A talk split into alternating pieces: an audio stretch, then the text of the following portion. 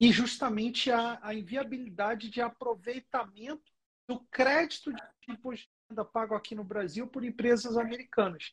Porque um dos critérios para que os Estados Unidos autorizem a compensação desse imposto é que o país que retém o imposto na fonte ele adote o padrão arm's length, o chamado padrão ao alcance do braço, né?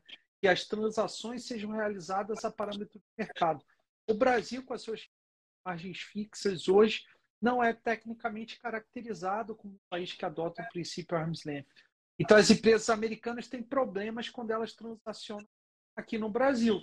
E aí que todo esse problema ele está chegando próximo de uma resolução com a medida provisória 1152, que foi publicada no último dia 29 de dezembro, e que ela tem o potencial de revolucionar, mudar todo o nosso regramento de preços de transferência. E eu digo que é, pode revolucionar porque vai, vai trazer um campo de atuação muito amplo para nós tributaristas aqui no, no Brasil, que vamos ter um campo muito fértil de avaliação, onde hoje em dia muitas empresas nem sabem que tem esse tipo de problema também. São três as habilidades que formam o tributarista do futuro: técnica tributária, inteligência de negócios com uso de tecnologia e clientes. Aqui nesse podcast eu vou te mostrar onde deve estar o seu foco, pois quando você foca naquilo que você tem controle, os resultados vêm e duram a longo prazo. O fato é, o futuro já chegou. Ser um tributarista medíocre ou diamante? A escolha é sua. Então sejam todos muito bem-vindos, sejam todas muito bem-vindas ao nosso podcast Tributarista Futuro e aqui que discutimos as estratégias na sua jornada do zero a um tributarista de inteligência de negócios valorizado para que você a sua liberdade financeira e geográfica. E eu sou Sou professora Letícia Amaral, host desse podcast, e no nosso episódio de hoje falaremos sobre transfer pricing ou preços de transferência e as novas regras que tivemos recentemente aqui no Brasil. E para isso, temos um convidado super especialista no tema, que é o nosso querido Francisco Lisboa Moreira, né? Agora eu já sei que tem o Lisboa no meio. Então, Chico para os mais íntimos, não, não sei se sou íntimo, mas eu chamo de Chico mesmo assim. Chico, seja muito bem-vindo. É uma honra, um prazer estar aqui me colocando na cadeira de estudante para ah, Letícia, eu queria agradecer muito, é uma honra estar participando aí da tua formação. É, primeiro, é, contribuir e participar desse processo que você tem desenvolvido aí nos últimos anos de levar o conhecimento para popularizar, né? para levar também, para sair um pouco dessa, desse eixo São Paulo, Rio, BH, Brasil. Mostrar que no Brasil todo você tem tributaristas é, de valor, de e popularizar aí o Então, já te parabenizo, te elogio e já deixo claro quão honrado eu estou fazer parte da tua formação. E esse tema, esse tema ele é o tema que eu venho estudando aí nos últimos anos e ele ganhou muita relevância, principalmente agora nesse contexto de mudança de governo também, né? É, até que ponto o novo governo iria manter a linha econômica e a linha é, política também adotada pelo governo anterior. Então, é importante a gente dar um passo atrás, como você colocou, para nivelar todo mundo entre especialistas e quem não é especialista no tema. É, o que são os preços de transferência? Preços de transferência é o conjunto de regras é, determinadas por uma lei federal, que hoje é a Lei 9430 de 1996, que buscam regulamentar de que maneira serão precificadas as transações entre empresas é, de diferentes países pertençam ao mesmo grupo econômico, que tenham o mesmo controle ou que tenham interesses em comum.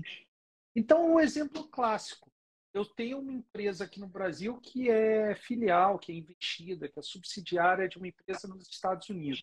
Então, eu vou fabricar aí a fábrica no interior de Santa Catarina para exportar para os Estados Unidos.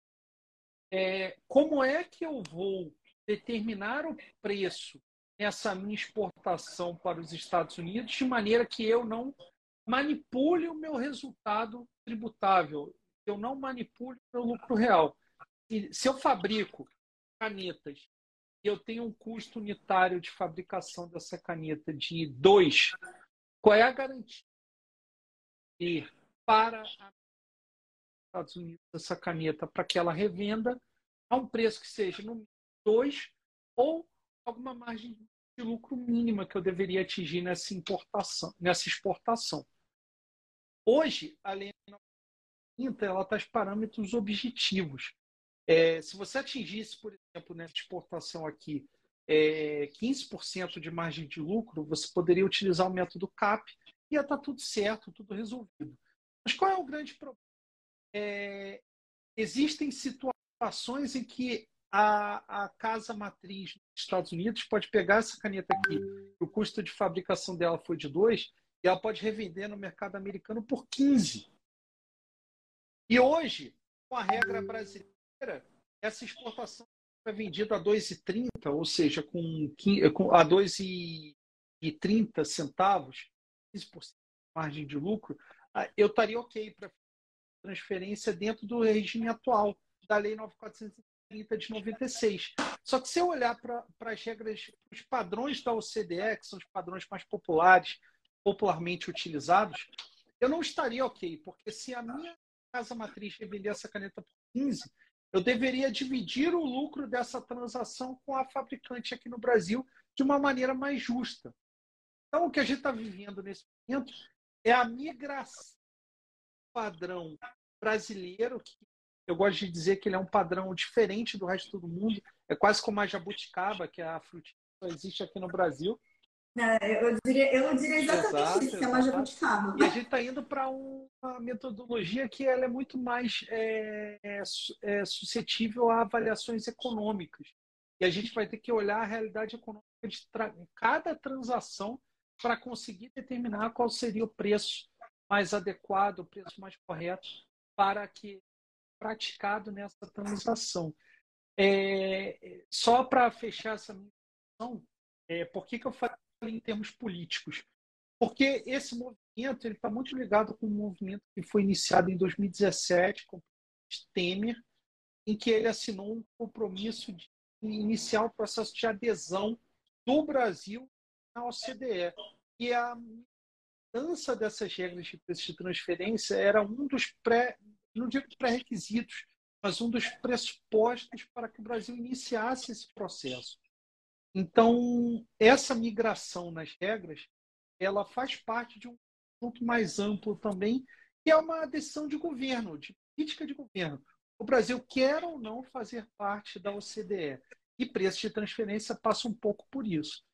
É, hoje nós temos um outro problema também, que é bem mais específico, que é uma pressão dos Estados Unidos por conta da, da, da diferente regra que nós temos vigentes aqui no Brasil e justamente a, a inviabilidade de aproveitamento do crédito de imposto de renda pago aqui no Brasil por empresas americanas. Porque um dos critérios para que os Estados Unidos autorizem a compensação desse imposto é que o país que retém o imposto na fonte ele adote o padrão arm's length é o chamado padrão ao alcance do braço, né? que as transações sejam realizadas a parâmetro de mercado. O Brasil, com as suas margens fixas, hoje não é tecnicamente caracterizado como um país que adota o princípio arm's length. Então, as empresas americanas têm problemas quando elas transacionam aqui no Brasil. E aí que todo esse problema ele está chegando próximo de uma resolução com a medida provisória 1152, que foi publicada no último dia 29 de dezembro, e que ela tem o potencial de revolucionar, mudar todo o nosso regramento de preço de transferência. E eu digo que é, pode revolucionar porque vai, vai trazer um campo atuação muito amplo para nós tributaristas aqui no, no Brasil, que vamos ter um campo muito fértil de avaliação, onde hoje em dia muitas empresas nem sabem que tem esse tipo de problema também. É verdade. E, Chico, deixa eu até voltar um pouquinho é, para a gente dar uma recapitulada em alguns pontos importantes que você trouxe, é para o pessoal absorver bem né, esse, esse conteúdo. Então, vamos lá, gente. Primeiro ponto.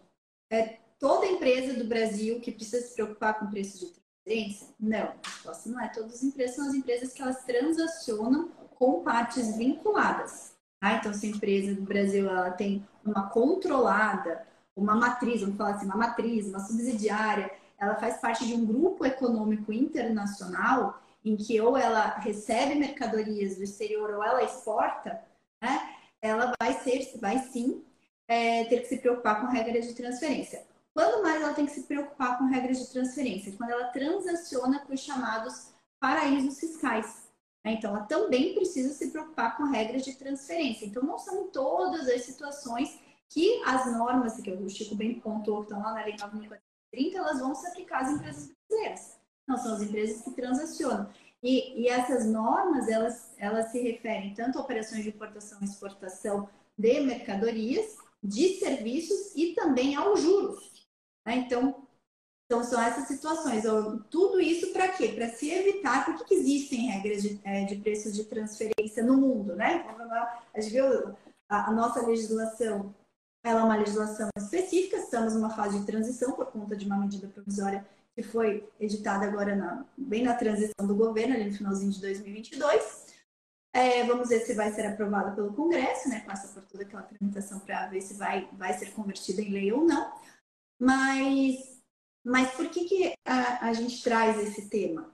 É porque cada vez mais o Brasil, né, as empresas brasileiras ou estão se interessando, ou precisam transacionar, estão se interessando em fazer planejamentos tributários internacionais e nós precisamos estar de olho também nesse, nesse tipo de oportunidade.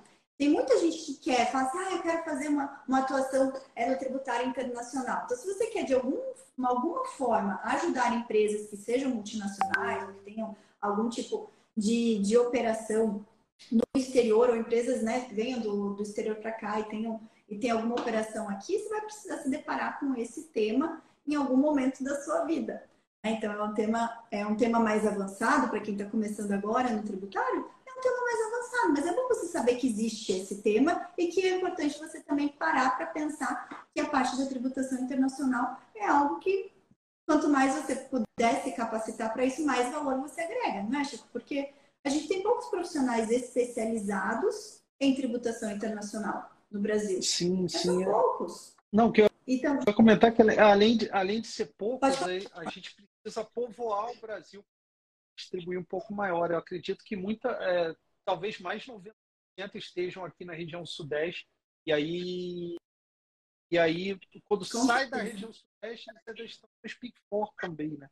nas empresas de auditoria. Então, acho que o, o campo para o advogado tributarista se aprofundar e estudar mais esse tema é muito, muito farto também, muito amplo. E eu acho que pode gerar muitas oportunidades.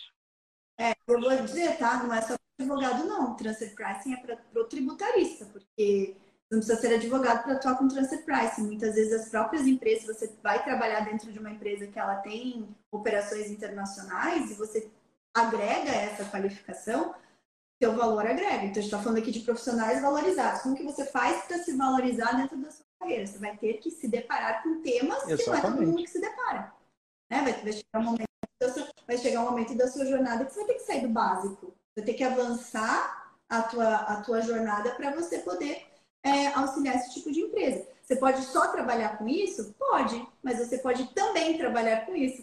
Né? Então, é, até vou, vou contextualizar um pouquinho da minha experiência, Chico, depois sua, porque o, o, o Chico está no eixo Rio-São Paulo, né? Está no Rio ali, então, de fato, berço, assim, eu, eu desde que eu estava na faculdade, eu queria trabalhar com tributário internacional.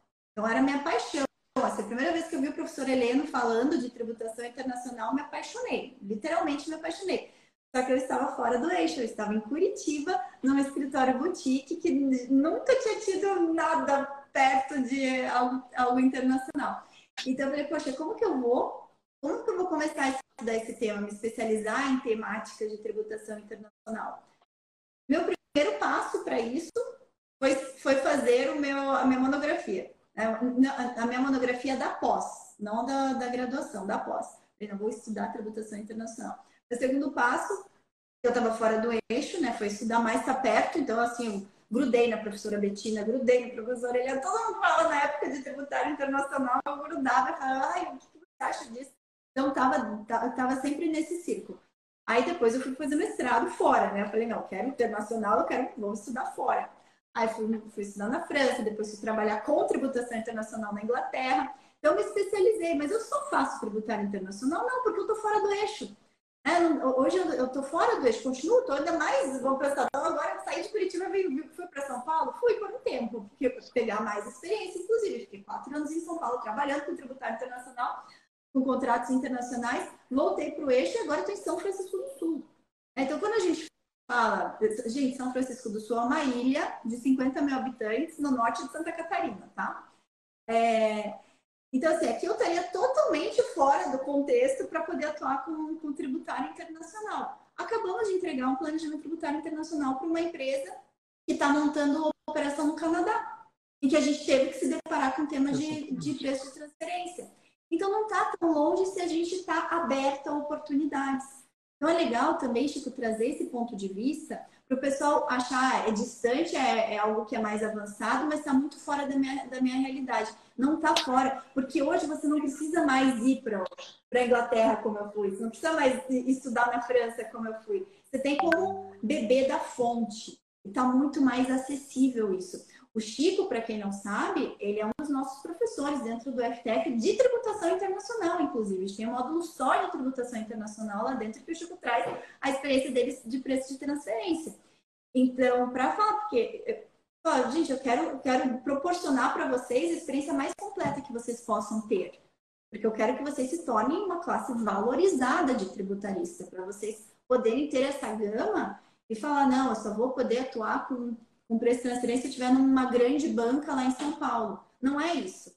Né? Então, não é, o meu papel é, é realmente trazer isso para mais próximo das é, Chico, acho que é importante a gente trazer isso para não ficar tão distante, né? Falar, ah, eles vão ter minha chato. Não, então você vai, se você se aprofundar, pelo menos, não precisa ser a pessoa mais, né? Não precisa ser o maior especialista, mas abra os olhos para isso. Saiba que é uma oportunidade que você tem e que de repente ela surge no teu colo ali e você vai estar dentro de um ambiente em que você pode buscar pessoas como o Chico, como a mim, como outros profissionais que também estão, estão dentro desse contexto internacional que pode te ajudar e, pô, né?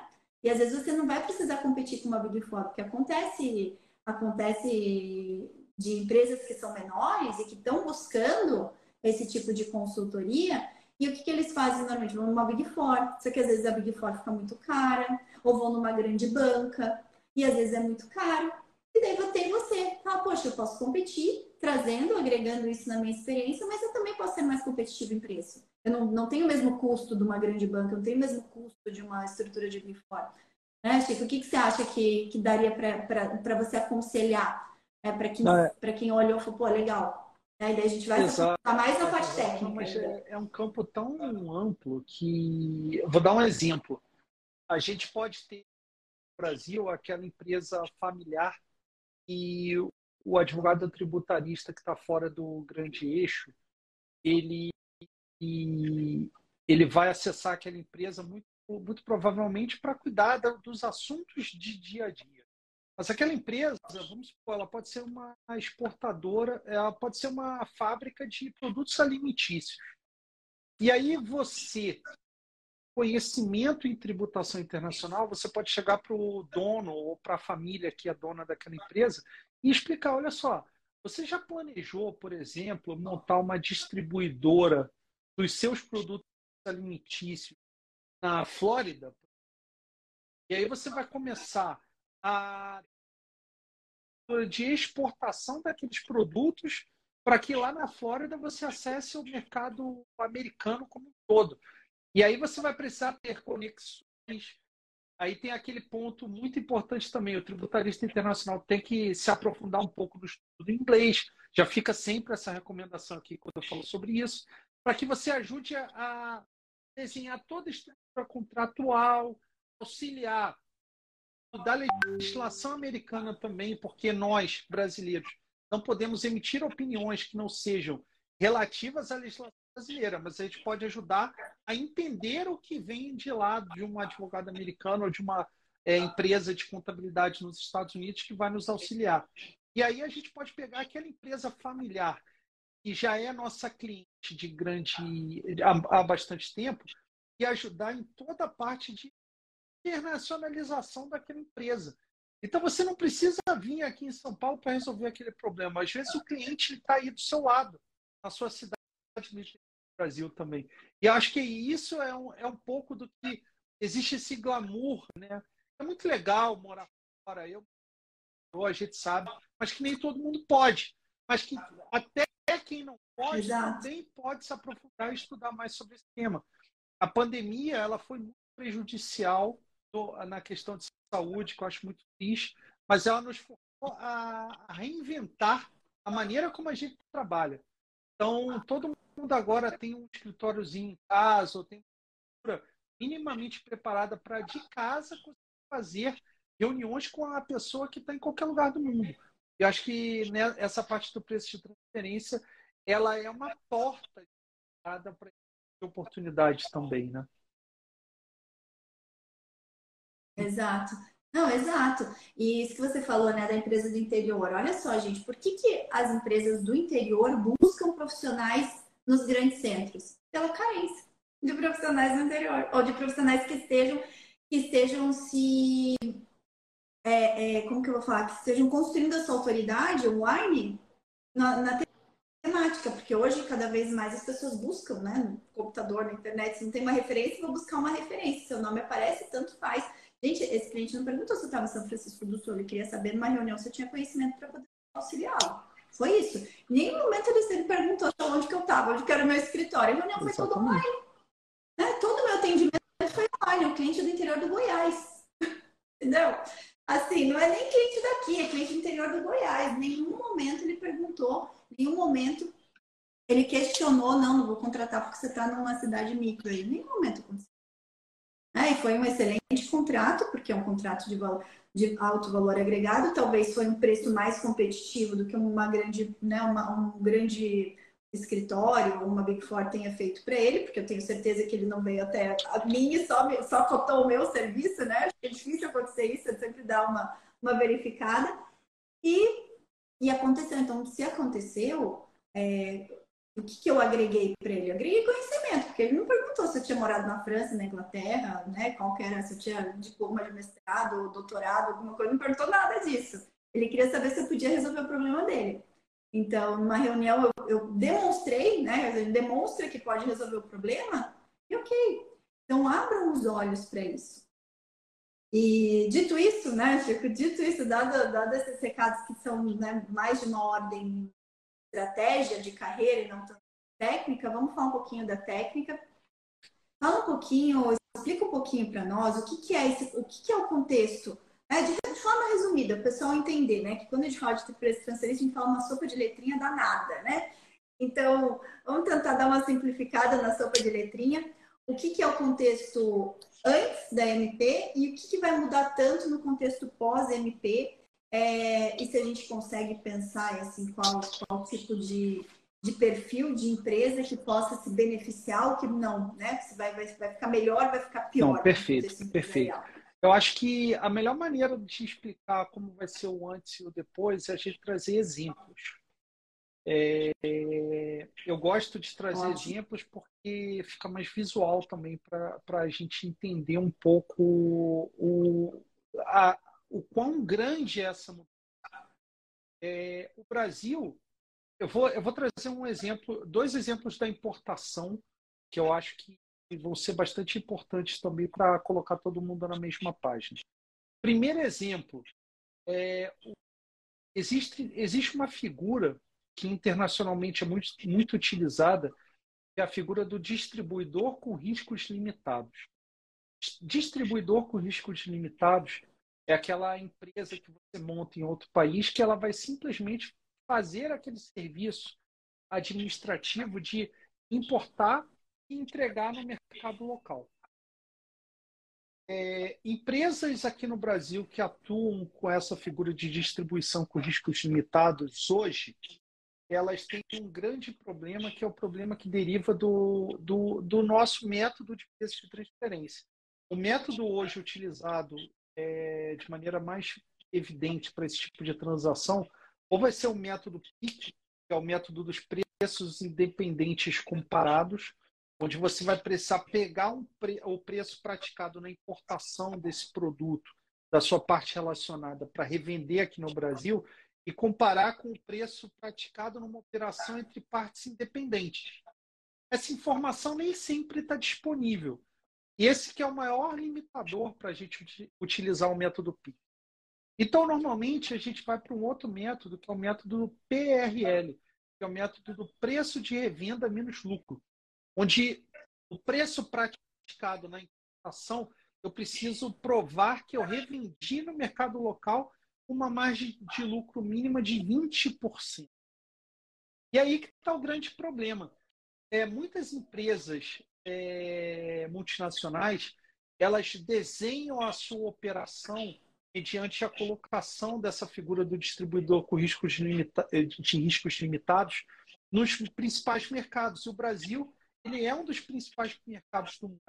Só que normalmente essa empresa que está na Dinamarca, está na Bélgica, está na Austrália, ela nem se deparou quando ela montou o modelo de negócio dela com o detalhe de que a lei brasileira é diferente. Então ela pensou, poxa, o, o, o valor agregado para o meu produto ele está aqui no meu país. Quando eu vender para o Brasil, eu vou conseguir revender no mercado local só uma margem de lucro que justifique o trabalho administrativo que essa figura do Brasil está realizando. Então, eles precificam a revenda desse produto com uma margem normalmente de 2, 3, 4%. É, justamente porque a, a maior lucratividade tem que ser atribuída a quem desenhou o produto, a quem fez o design, a quem realizou a inovação tecnológica e permitiu. Então, hoje, esse tipo de empresa ela está obrigada a revender o seu produto no Brasil com uma margem de no mínimo 20%. Na minha opinião, tá, existem economistas que discordam. Quem vai arcar essa lucro adicionada de 20% é o consumidor. Porque a empresa local vai precisar repassar isso. Ou eu vou ter que forçar é, é, na minha importação que o meu preço seja reduzido para facilitar a aplicação dessa margem de lucro na revenda de 20%. Então, isso, isso é um problema para o acesso do brasileiro a mercados internacionais e a produtos importados. Com a mudança de, de regramento, a gente vai poder analisar essa operação não é, importação a importação, mas sim com base no conceito de transação. Ou seja, é, eu vou agrupar todas essas importações e, e, eu vou analisar qual é a lucratividade que a empresa local brasileira que executa funções limitadas está recebendo nessa transação como um todo. Então, é um cálculo consolidado, onde eu vou ser capaz de demonstrar que eu atingi uma lucratividade de 3%, por exemplo, mas que com base estudo econômico, essa lucratividade de 3% ela está adequada para desempenhadas pela empresa. Então, é, é, é uma mudança total de, de paradigma e isso pode trazer benefícios até para o consumidor brasileiro também. Esse é o primeiro Segundo exemplo, é um exemplo que todo mundo adora ver. Todo mundo já parou para se perguntar por que, que a máquina da Nespresso é tão barata, principalmente quando chega na Black Friday, e por que, que a cápsula, quando a gente vai comprar no mercado, ela é tão cara. É... E eu estou dando esse exemplo aqui da Nespresso porque ele é um exemplo que já foi citado por vários professores e pela própria Receita Federal. Ele é um exemplo clássico de aplicação das regras de referência no padrão da OCDE.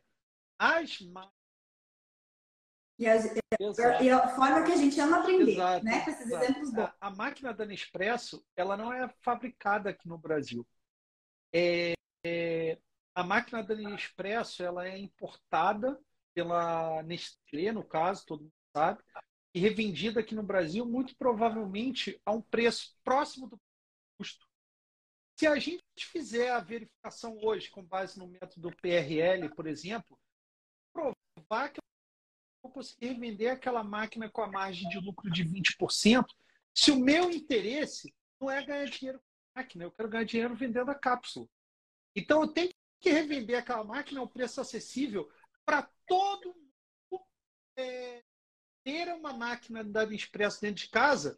Não é porque eu quero ganhar dinheiro vendendo aquela máquina, eu quero que aquela pessoa vá ao supermercado toda semana comprar as cápsulas. E cada cápsula tem um. Exato. Quer criar uma recorrência. É a né? recorrência. Ah, excelente estratégia comercial. Que recorrência, recorrência. E, e o valor agregado da cápsula é muito maior do que o valor agregado da máquina. Então, não faz sentido você analisar a transação de importação e revenda da máquina isolada. Você tem que agrupar em bloco. Eu estou importando e revendendo a máquina num contexto em que eu perco dinheiro numa operação para poder ganhar na outra. E hoje, com a regra brasileira, é possível de fazer. Você teria um ajuste de preço de transferência na operação de importação das máquinas. E agora você vai olhar para a realidade econômica daquela transação. O que, que eu estou fazendo de fato? Eu estou ganhando dinheiro com a importação e revenda das cápsulas de café. Aí tem a cápsula de café do Starbucks, tem a cápsula de café da Nespresso, que tem um valor agregado muito maior. Então, se eu analisar como essa transação como um todo, economicamente é justificável que eu perca dinheiro na importação para revenda da máquina para ganhar dinheiro na importação e revenda das cápsulas, entendeu? Então, esses dois exemplos eles mostram como as novas regras vão vir para talvez melhorar a vida das empresas e melhorar a vida até do consumidor brasileiro também. Sim, é porque eu, eu lembro que assim historicamente uma grande reclamação das empresas que que vem, né, vem, vem fazer é, transações comerciais no Brasil é justamente que na prática fica impossível, ficava muitas vezes impossível a aplicação do, dos métodos né, trazidos pela legislação anterior. Imagina, e, e tanto que você, né, acabava que virava um bicho de sete cabeças, trazia risco, não, vou ter que adotar esse, é, é, é, esse método especificamente, mas ainda tem uma, né, um risco um risco fiscal atrelado a ele. Então, eu acredito que até um posicionamento né, no contexto internacional do Brasil trazendo uma proximidade da nossa legislação para o que já se pratica mundo afora, né, principalmente todos os países que adotam as regras da OCDE, vai ser muito positivo né, para esse nosso cenário econômico de uma forma geral. Então, eu, eu acredito, não sei como que você está vendo, Fred, a, o processo agora de aprovação de conversão da MP em lei. Nossa, é, é, esse é um exercício de futurologia, literalmente. Tem um, um youtuber que eu sigo, que eu adoro ele, que ele fala de criptomoedas, o Augusto Bach, que ele fala assim, bola de fica criou um meme super engraçado porque é vamos lá, né? Olha o, o, o problema, a complexidade. É uma medida provisória que não tem mais padrinho, porque ela foi assinada e enviada para o Congresso Nacional pelo Paulo Guedes, ministro da Economia do governo anterior. Então, o, o governo atual, o Fernando Haddad, ele vai ter, eu não sei se ele vai ter um interesse político em promover a aprovação de medida provisória que não é de interesse e primário do, do Ministério da Fazenda atual. Esse é um problema. Só que aí a gente tem o, outro problema que é o seguinte: as empresas americanas estão tendo um problema muito grande e os Estados Unidos são o principal investidor internacional no Brasil. Então, quando você tem o problema da limitação ao crédito, a gente vai analisar sobre dois aspectos. Primeiro, econômico, qual é a relevância do investimento estrangeiro direto dos Estados Unidos na economia brasileira, e político, soberania, que é aquela questão do Brasil exige visto de entrada do turista americano aqui no Brasil pelo princípio da reciprocidade.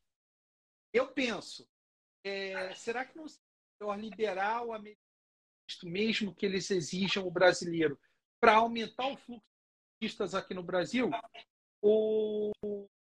Vamos, eu, eu, sem conotação política, o Partido dos Trabalhadores esteve no poder por quatro mandatos presidenciais e você nunca cogitou levantar esse requisito do visto para os turistas americanos. Então, por que, que a preocupação com o crédito do imposto pago no Brasil pelas empresas americanas vai ser levada em consideração nesse momento? A gente tem esse ponto. Mas também é importante lembrar que a composição do Congresso Nacional ela está muito mais voltada para o centro.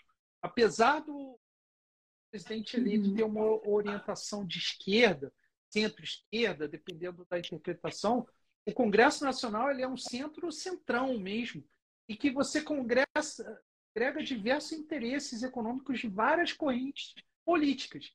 É por isso que eu vejo como viável a aprovação da provisória. É porque, apesar de ter sido criada pelo governo anterior, você tem um, um interesse econômico muito importante também. A gente pode ver uma outra discussão, que é a discussão do voto de qualidade. Existe uma frente ampla parlamentar liberal, eu posso ter errado o nome aqui da, da frente, mas que ela congrega mais de 210 deputados e eles vão trabalhar para modificar a medida provisória 1160. Eu acho que é esse número. E foi a medida provisória que trouxe é, o fim do voto de qualidade para o contribuinte. E eles vão trabalhar para manter o voto de qualidade a favor do contribuinte, né? o princípio do indúbio pro réu, indúbio pro contribuinte, no caso. Então, é, esse tipo de medida é uma medida que tem um enfoque muito mais econômico. E a discussão ela passa a ser é, enfoque econômico nesse tipo de medida e também arrecadação. Dependendo do setor, a Receita Federal vai perceber um aumento na arrecadação tributária com a mudança nas regras de preço de transferência. E dependendo do setor, ela pode perceber uma queda de arrecadação. Então a gente precisa ver, e isso não foi divulgado em nenhum momento, qual é o resultado final. O... É, até porque a gente tem que olhar não apenas a aplicação direta, mas o, reflexo disso no contexto de preço, né? E no contexto de compra por parte dos consumidores.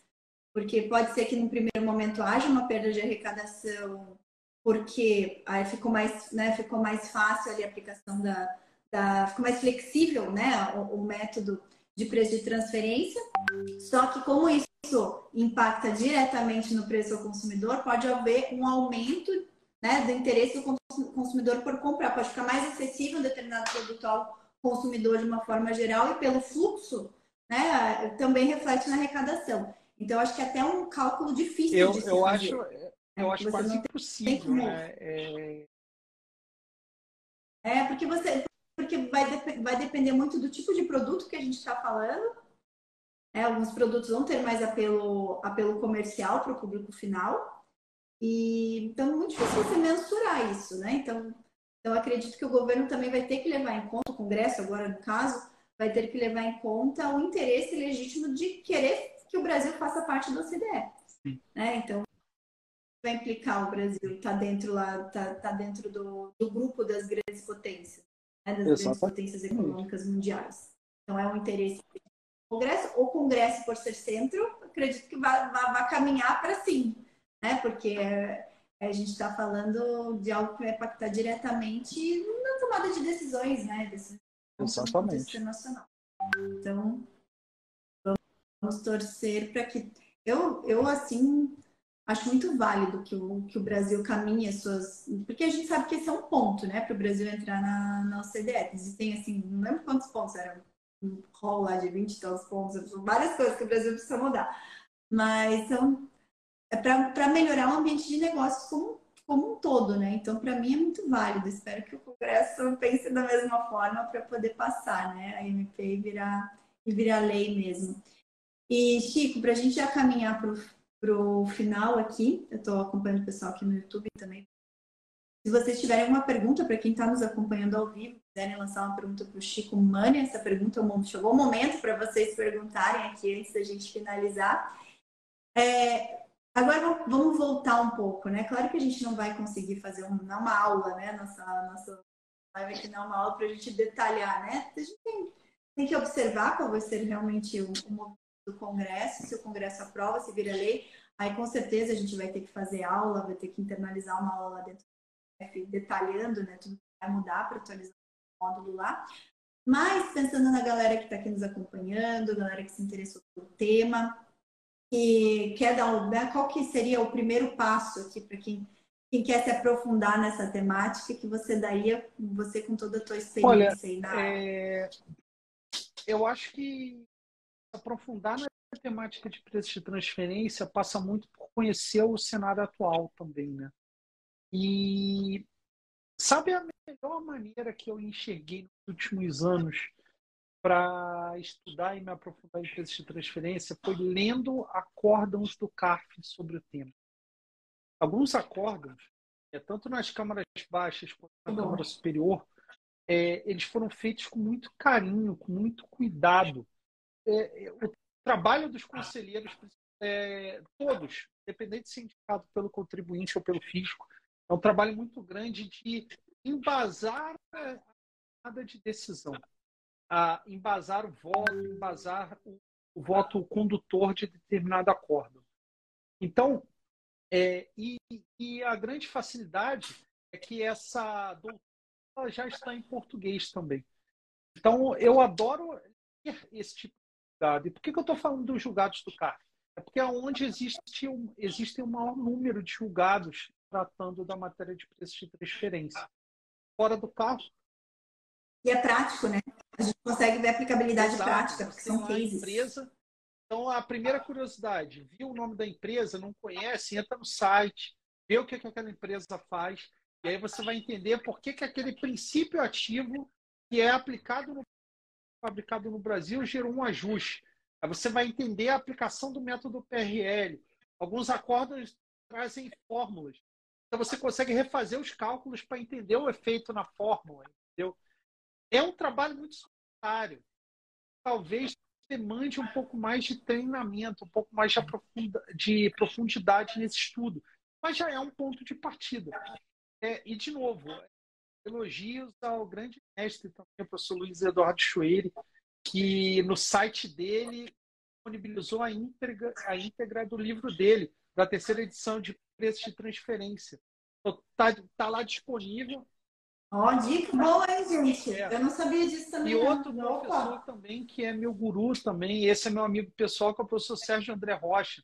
Também escreve muito sobre o tema. E, e, e também no site Sérgio dele, as obras de tributação internacional como um todo também estão disponíveis de graça. É só entrar lá e baixar o que ele escreveu.